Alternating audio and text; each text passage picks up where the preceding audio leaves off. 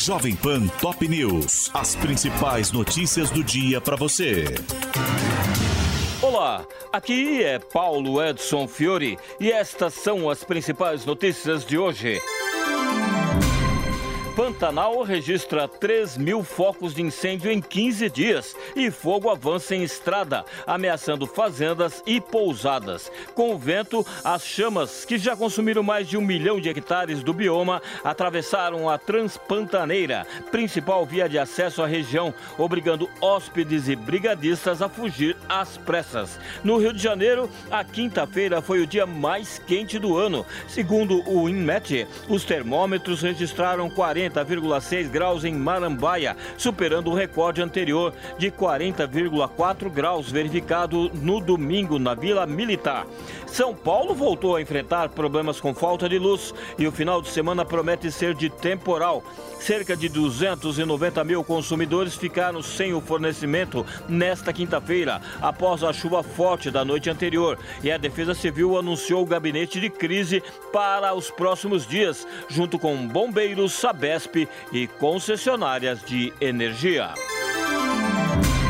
Flávio Dino diz que não demitirá assessores que receberam mulher de líder do Comando Vermelho na sede da pasta. O ministro da Justiça afirmou que os secretários não praticaram atos ilegais ou beneficiaram a facção ao se reunir com Luciane Barbosa Farias e que a demissão não seria uma atitude justa.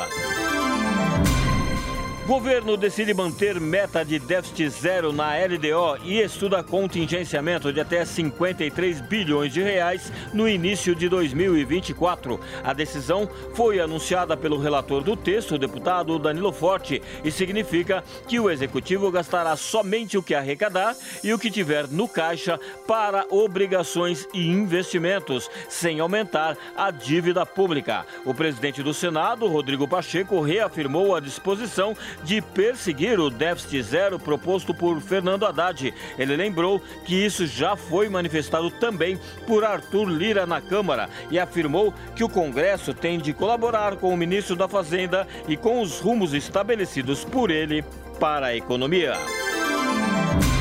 PGR pede ao STF a homologação de mais 12 acordos firmados com réus pelos atos do 8 de janeiro. Nas propostas, os acusados confessam os crimes e, caso elas sejam aceitas pelo ministro Alexandre de Moraes, eles terão de pagar multas que variam de 5 a 20 mil reais, além de prestar 300 horas de serviços comunitários.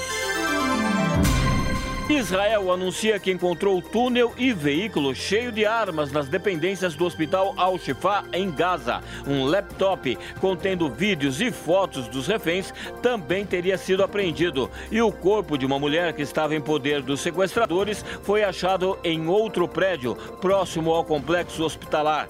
Benjamin Netanyahu admitiu ontem que o exército israelense não consegue reduzir as mortes de civis em operação em Gaza. Em entrevista à rede americana CBS, o primeiro-ministro afirmou que Israel faz tudo o que pode para retirar os palestinos da zona de perigo, com panfletos e telefonemas, mas sem sucesso, uma vez que o Hamas faz exatamente o contrário. Pelo telefone, Lula falou com o presidente de Israel e disse que o Brasil prepara uma segunda lista de brasileiros que querem deixar a faixa de Gaza. O petista agradeceu pela liberação dos primeiros 32 nacionais que chegaram chegaram a Brasília na segunda-feira e Isaac Herzog pediu a ele que reforce o apelo para a libertação dos reféns em poder do Hamas, junto com outros países da América Latina.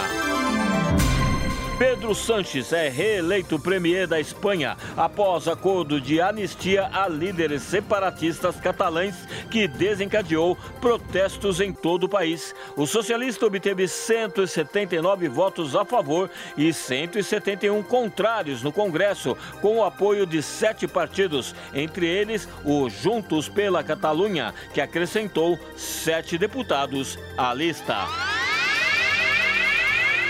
Pelas eliminatórias sul-americanas da Copa, o Brasil sofre a segunda derrota consecutiva, com virada da Colômbia por 2 a 1 em Barranquilla. Com o resultado, a seleção cai para a quinta colocação e joga agora na terça-feira no Maracanã contra a Argentina, que lidera mesmo após perder para os uruguaios por 2 a 0 em La Bombonera. Este é o podcast Jovem Pan Top News. Para mais informações, acesse jovempan.com.br. Jovem Pan Top News. As principais notícias do dia para você.